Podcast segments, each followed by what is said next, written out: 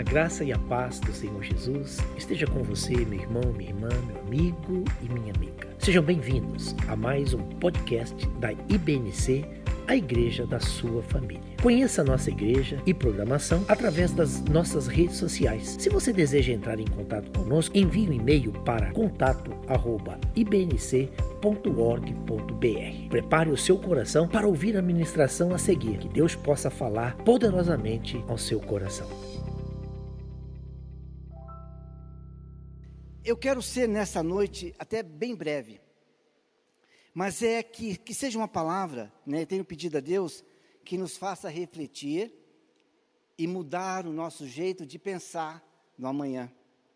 Então, é, vamos é, ver juntos. Eu quero que você abra em Provérbios, no capítulo 27, no verso 1, e nós vamos fazer uma associação junto com Tiago, no capítulo 4, verso 13 até o 17. Inicialmente em Provérbios, no capítulo 27, no verso 1. Diz assim: Provérbios 27, 1. Não te glories no dia de amanhã, porque não sabes o que trará a luz. Agora vamos ver em Tiago, no capítulo 4, no verso 13, é, a partir do verso 13 até o 17. Diz assim: Estão comigo? Todos juntos aí? Diz assim: Atendei agora, vós que dizeis, hoje ou amanhã, iremos para a cidade tal, e lá passaremos um ano e negociaremos e teremos lucro. Vós não sabeis o que, o que sucederá amanhã, que é a vossa vida. Sois apenas como neblina que aparece por instante e logo se dissipa. Em vez disso, devias dizer: se o Senhor quiser, não só viveremos, como também faremos isso ou aquilo.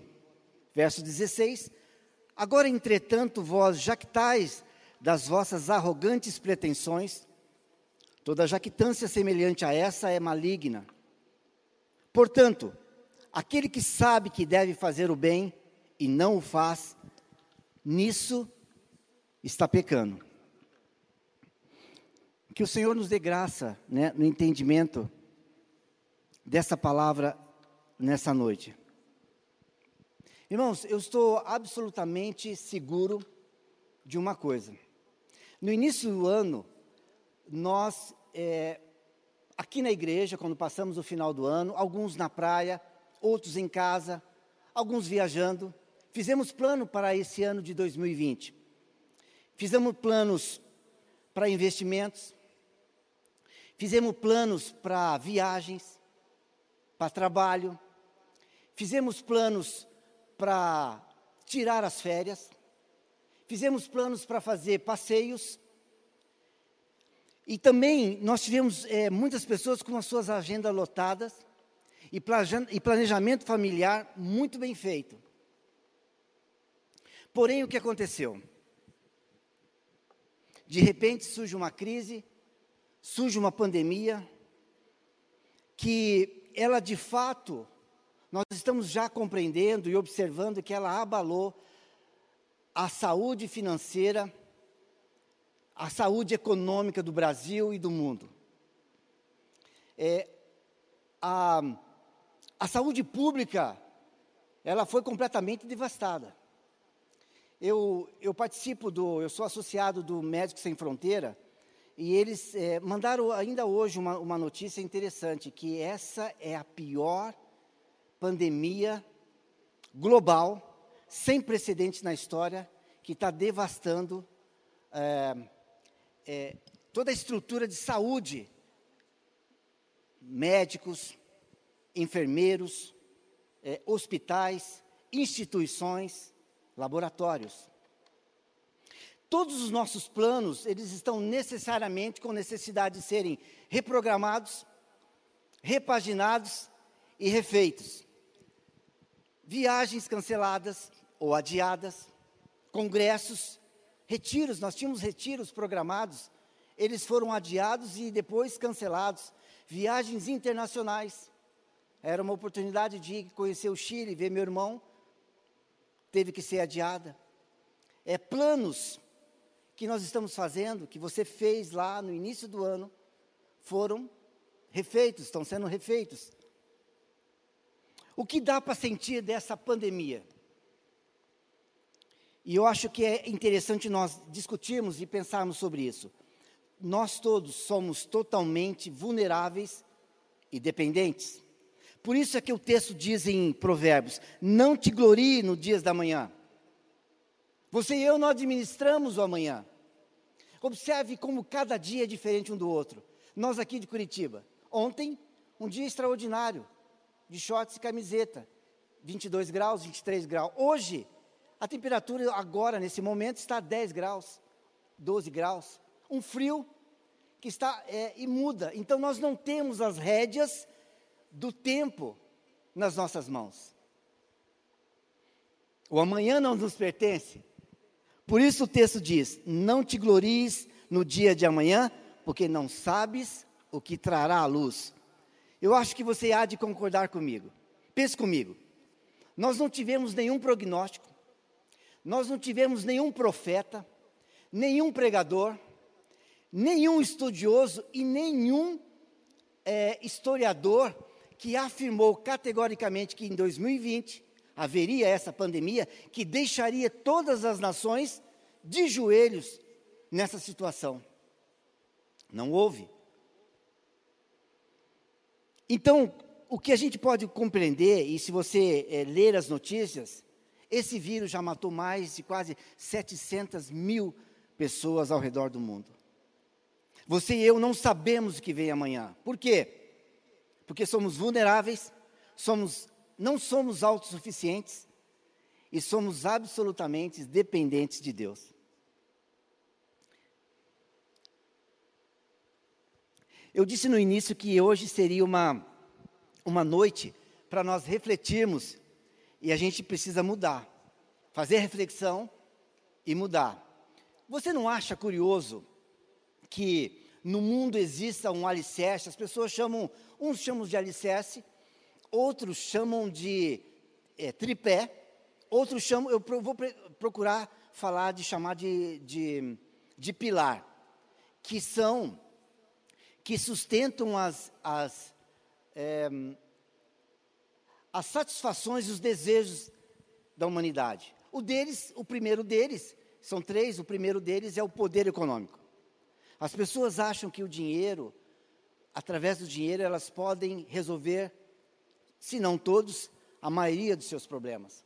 Que o dinheiro é a solução dos seus dilemas, que o dinheiro pode, no momento de aflição, pode resolver o seu caso.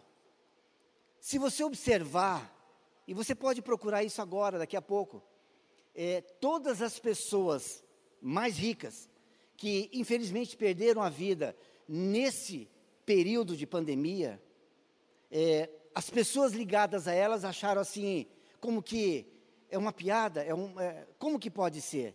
Com tanto dinheiro, mas uma coisa tão gratuita e disponível a todos, que é o ar, não tem custo algum, essas pessoas morreram devido à falta de ar. O dinheiro não tem a solução imediata e eficaz de todos os dramas e dilemas da vida. O segundo pilar é a ciência. Alguns acham que a, a vinda né, da ciência ao mundo vai iluminar todo o homem. Uns acreditam que a ciência é o grande alicerce que vai dar fundamentação e sustentabilidade à humanidade.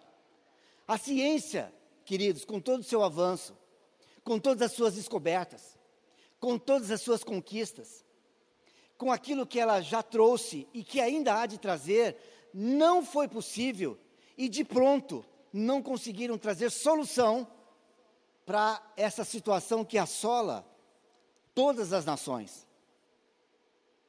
Então nós temos que o poder econômico e a ciência não resolveram, não estão resolvendo. Ainda quero ver mais, o terceiro pilar é o poder político. É de torcer o nariz quando a gente usa, né, e fala sobre o poder político. As grandes nações, as nações mais ricas, as nações mais poderosas, com seus comandantes, com seus presidentes, com seus ministros, os reis, com todo o seu poder de controle, de decisão, tomadas de ações, não tiveram solução para resolver o problema que assola a humanidade. Sabem por quê? Porque o homem é vulnerável, dependente e não autossuficiente. É por isso que quando nós pegamos o texto de Provérbios 27 com o texto de Tiago, no capítulo 4, verso 3 ao verso 17, e a gente faz esse balanço, e a gente é, associa um texto com outro, né? Porque a gente não tem o poder sobre o amanhã, a gente não sabe o que vai acontecer o amanhã. E me ajudem, olha só, vamos ficar com esse texto aberto de Tiago 4, a partir do verso 13 ele fala aqui, e aqui no verso 16, ele levanta uma questão interessante para nós pensarmos. É o problema da jactância e o problema das arrogantes pretensões. Nós erramos quanto a isso. Esses, existem dois aspectos aqui que nós erramos feio. O falso entendimento, um deles é o falso entendimento de quem nós somos, quem somos nós, e o falso entendimento das nossas ambições. Muitas das vezes nós julgamos que a nossa vida está nas nossas mãos e que nós temos o tempo à nossa disposição. E isso não é verdade. Nós quase sempre ou sempre achamos que estamos no controle. E nós estamos vivendo numa geração humanista. Pode ler, pode procurar acerca desse, desse tema, acerca desse assunto. É, o mundo acha, o mundo entende que o homem está no centro do universo. Todas as coisas giram em torno do homem, as coisas são para ele, as coisas são por ele. Ele é o ser, o supremo comandante. Mas basta o surgimento de um vírus que não é possível ser visto a olho nu para desfazer todo esse drama e para colocar esses valores no chão. Nós temos tantas vezes a presunção de fazer planos, sem incluir o propósito e a vontade de Deus nesses planos. É importante que fique claro nessa noite uma coisa: não é pecado fazer planos, não é errado fazer planos. Aliás, é necessário você fazer um planejamento em todos os aspectos. Isso a gente tem ensinado aqui já há muito tempo. Não é isso que a carta de Tiago está querendo dizer. Não é isso que o Tiago está denunciando e que nós precisamos refletir nessa noite. Não é fazer planos. É fazer planos sem incluir a vontade boa, agradável e perfeita vontade de Deus. É fazer planos sem incluir a Deus. É você achar que você é o dono do time. É você achar que você tem o controle de tudo. É você achar que as decisões é você quem deve tomar. Você faz, você acontece, você viaja, você compra, você vende, você tem lucros, você vai para tal lugar, para tal cidade, permanece ali um tempo, faz o que bem acontece, de acordo com o seu querer e a sua vontade. Porque você entende que o tempo e a sua vida elas não estão nas suas mãos, mas elas estão na mão de Deus. Já pensou sobre isso? O tempo não está nas nossas mãos, as nossas vidas não estão nas nossas mãos. Além de elas pertencerem, elas estão na mão de Deus. E aqui, ainda sobre o olhar desse verso 16, olha comigo ali no verso 13, por gentileza. Ele nos ensina sobre a pretensão em três áreas que a gente pode é, é, abranger e a gente pode é, refletir nesse momento. Vejam comigo ali a pretensão do tempo. Hoje ou amanhã, isso fala sobre o tempo, né? A gente pensa que o hoje ou amanhã está sob o nosso controle. Hoje eu farei isso. Amanhã eu viajarei. Amanhã eu terei lucro. Amanhã eu vou vender. Amanhã eu vou comprar. Amanhã eu farei tal coisa. Calma. Coloca Deus nisso. Você não sabe o que vai acontecer. Você não sabe se amanhã nós vamos estar vivos. Você não administra o seu futuro. Eu não administro o seu futuro. Uma segunda forma da gente entender essa pretensão em mais de uma área é com respeito às escolhas. Nós iremos, o texto fala assim: iremos e passaremos. Vejam comigo ali, dizendo assim: ele vai e fala, nós iremos para a cidade tal e nós passaremos o ano lá e teremos lucro. Essa, você pensa sobre isso pelo fato que você faz planos, você elaborou planos. Eu fiz planos, eu fiz pesquisa de campo, eu tenho conhecimento da área, eu já vi de tudo sobre o assunto, sobre aquela cidade, e, e conforme o meu desejo, e conforme o meu querer e a minha vontade, eu vou tomar decisões, eu vou fazer essa ação e eu serei soberano nisso. É para isso, é onde o Tiago fala que essa é a vã pretensão. Tiago a chama de pretensão arrogante e jactância maligna. Mas afinal de contas, você deve estar se perguntando, e tem muitos juniores nas nossas lives de terça-feira, de, de quarta-feira, de, de, sábado é, e de domingo, eles estão bastante envolvidos. Talvez estejam perguntando, e você mesmo que adulto, que é jactância? Dá um Google e você tem a oportunidade de saber.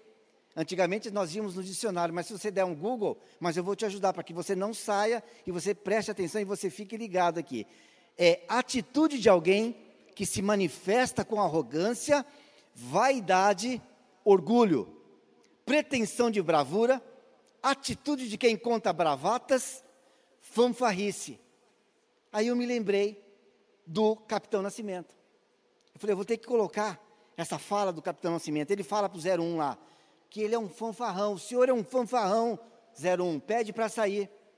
No fundo ele estava dizendo, está de jactância comigo, 01. E ele, de fato, ele era orgulhoso, fanfar, né, fanfarrão.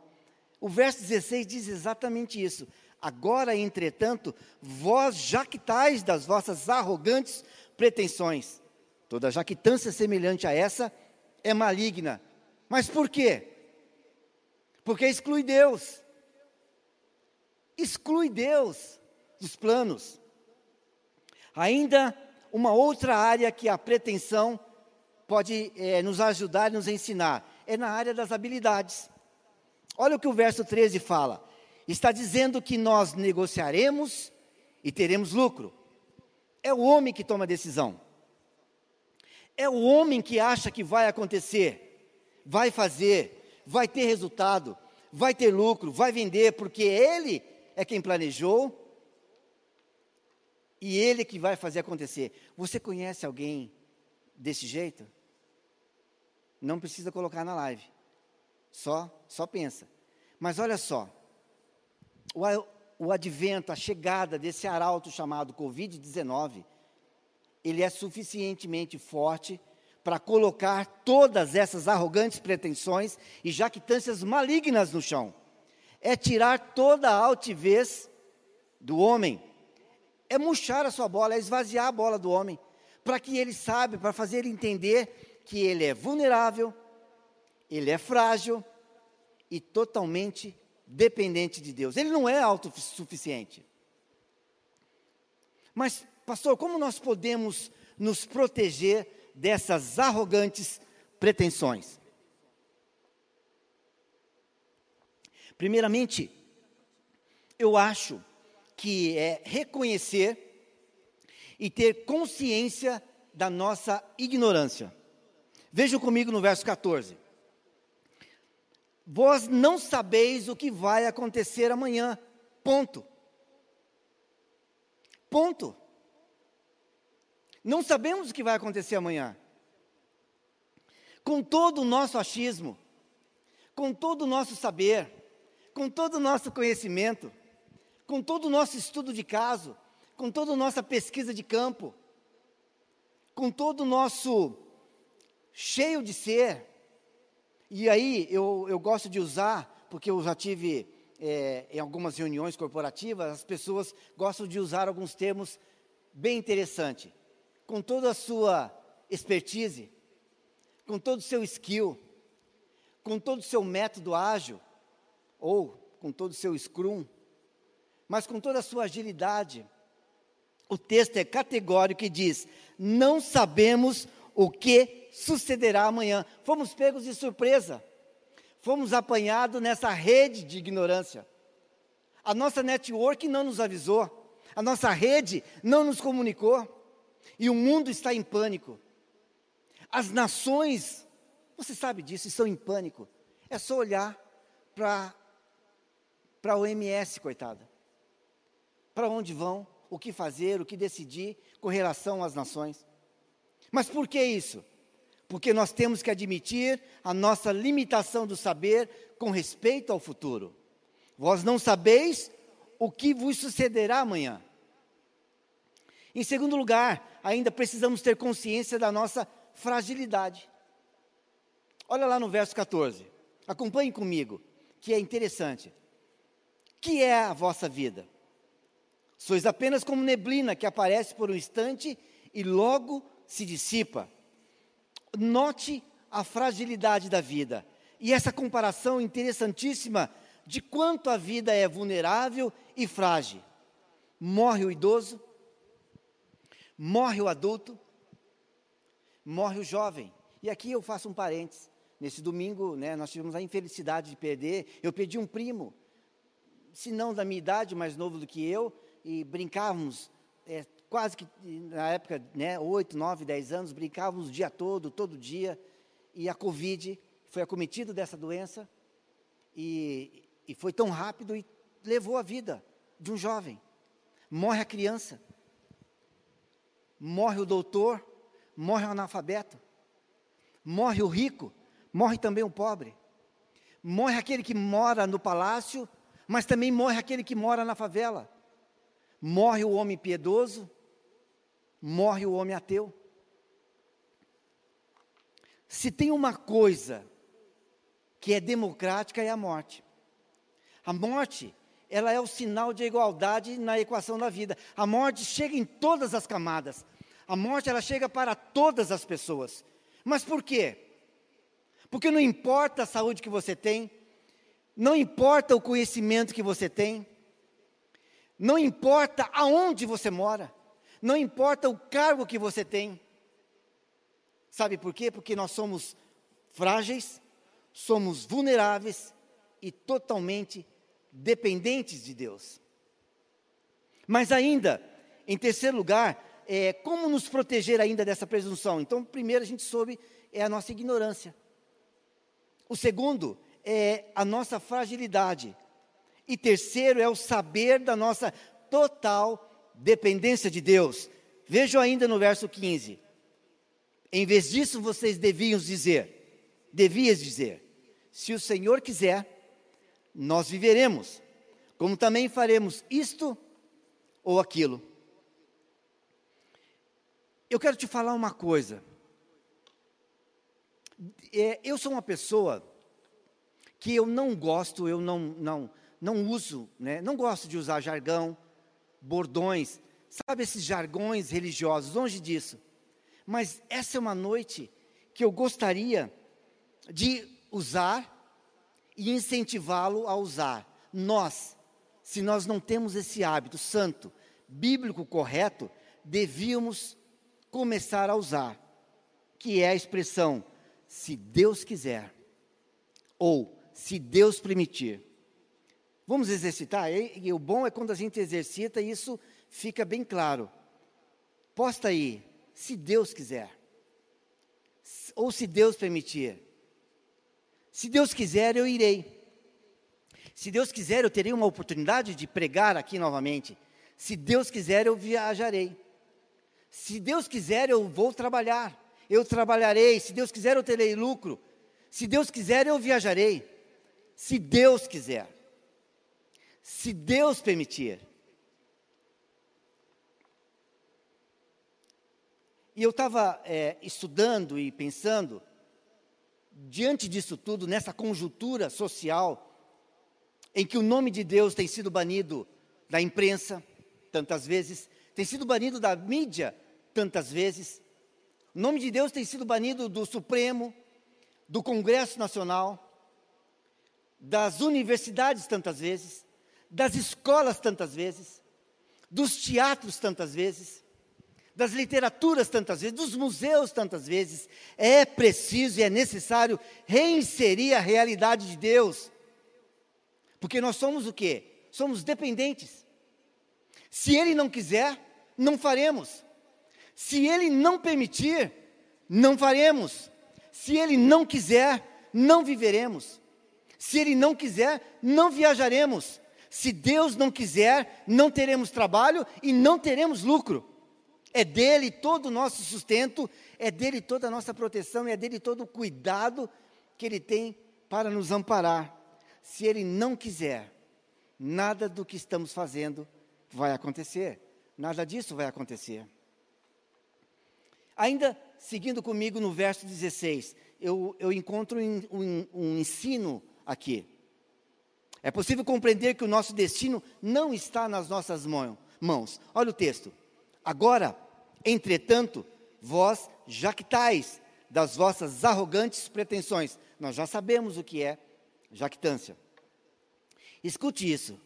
Quando você faz um plano e você não inclui a Deus, e você não inclui a permissão de Deus, a vontade de Deus nesses planos, isso é o que nós chamamos de jactância. E uma jactância arrogante. É você achar que está no controle. É você achar que tem a força, é você achar que tem o domínio, que tem o controle da situação, que é você que está reinando, que é você quem decide, que é você que através dos seus planos e as suas ações e decisões vão levar a cabo todos esses planos que não incluem a Deus. Isso é excluir Deus da sua agenda, isso é excluir Deus da sua pauta, da sua família, dos seus negócios, das suas decisões, da sua vida. Isso é exatamente tudo ao contrário ao cristianismo. E ainda no verso 17, o último versículo aí desse capítulo, tem algo interessante para nós. Ele fala assim: portanto, aquele que sabe que deve fazer o bem e não o faz, nisso está pecando. Diante da fragilidade, da vulnerabilidade da vida, ele faz uma comparação sobre a vida. Ele compara como a neblina. E você já deve ter viajado né, para a nossa região aqui, Estrada Graciosa. Você, em algum momento, desceu à praia, é, está uma neblina. E em algum momento chegam uns raios do sol, ele vai aquecendo o ambiente e essa neblina ela logo se dissipa e, a, e a, tem aquela, toda aquela visão maravilhosa e linda. Assim é a vida. A Bíblia compara a nossa vida como um breve pensamento. Compara também como um corredor veloz. Compara a vida como uma flor. Ela, ela viceja, ela, ela brota, ela exala um bom perfume, ela é linda, maravilhosa, mas ela logo murcha e ela seca. Então, diante dessa comparação, diante desses fatos que você e eu somos vulneráveis, e nós não temos capacidade de levar adiante os nossos planos e dar é, cabo deles pela nossa própria ação, eu penso que nós deveríamos viver uma vida com as antenas ligadas àqueles que estão à nossa volta, aos nossos amigos, aos nossos parentes, aos nossos ainda mais chegados, o nosso núcleo familiar. Porque se alguém chegar precisando de socorro, precisando de ajuda e de uma mão estendida, não deixe para depois. Não deixe para amanhã para você ajudar as pessoas, aqueles que você sabe que precisam ser ajudados. Não deixe para amanhã. Então, é o texto que está dizendo: aproveite as, as oportunidades que a vida está te dando. Todo dia nós devemos viver na dependência de Deus. Todo dia é dia de fazer o bem. Todo dia é dia de investir no reino de Deus. É dia de investir no próximo. Todo dia é dia de fazer o bem. É de pensar em você, não. É de você pensar além de você mesmo e também no outro.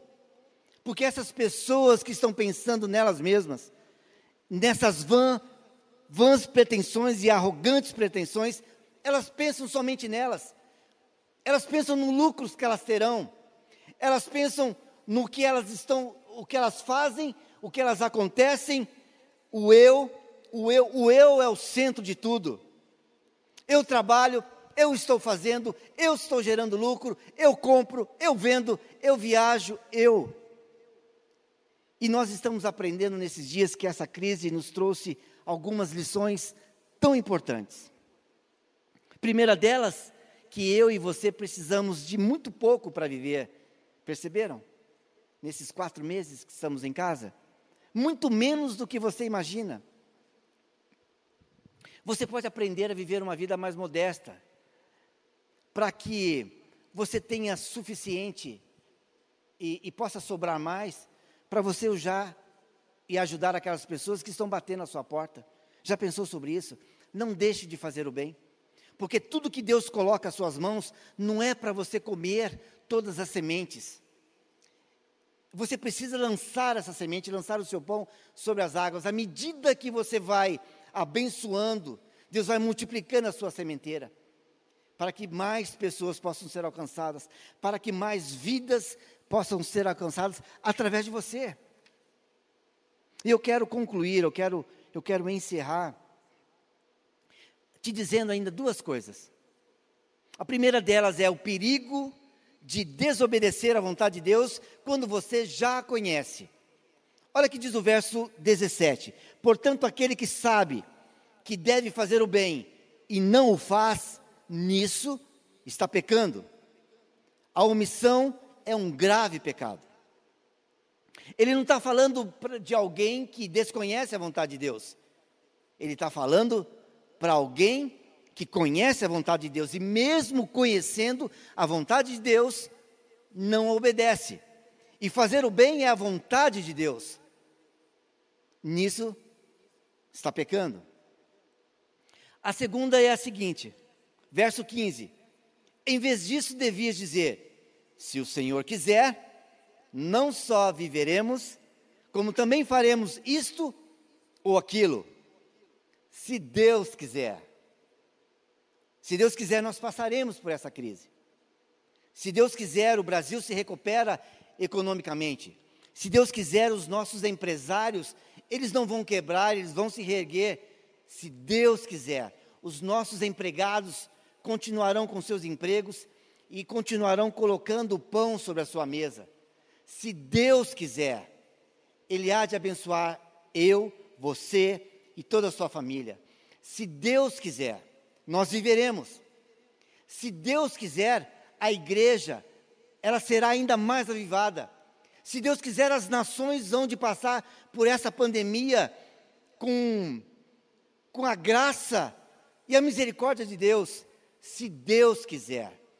Se Deus quiser, é, nós viremos e vamos ver aqui nesse nosso país ventos de bênção, ventos de, de avivamento que estarão vindo sobre as igrejas e farão delas ainda muito mais avivadas, muito mais é, frequentadas pelas pessoas, se Deus quiser.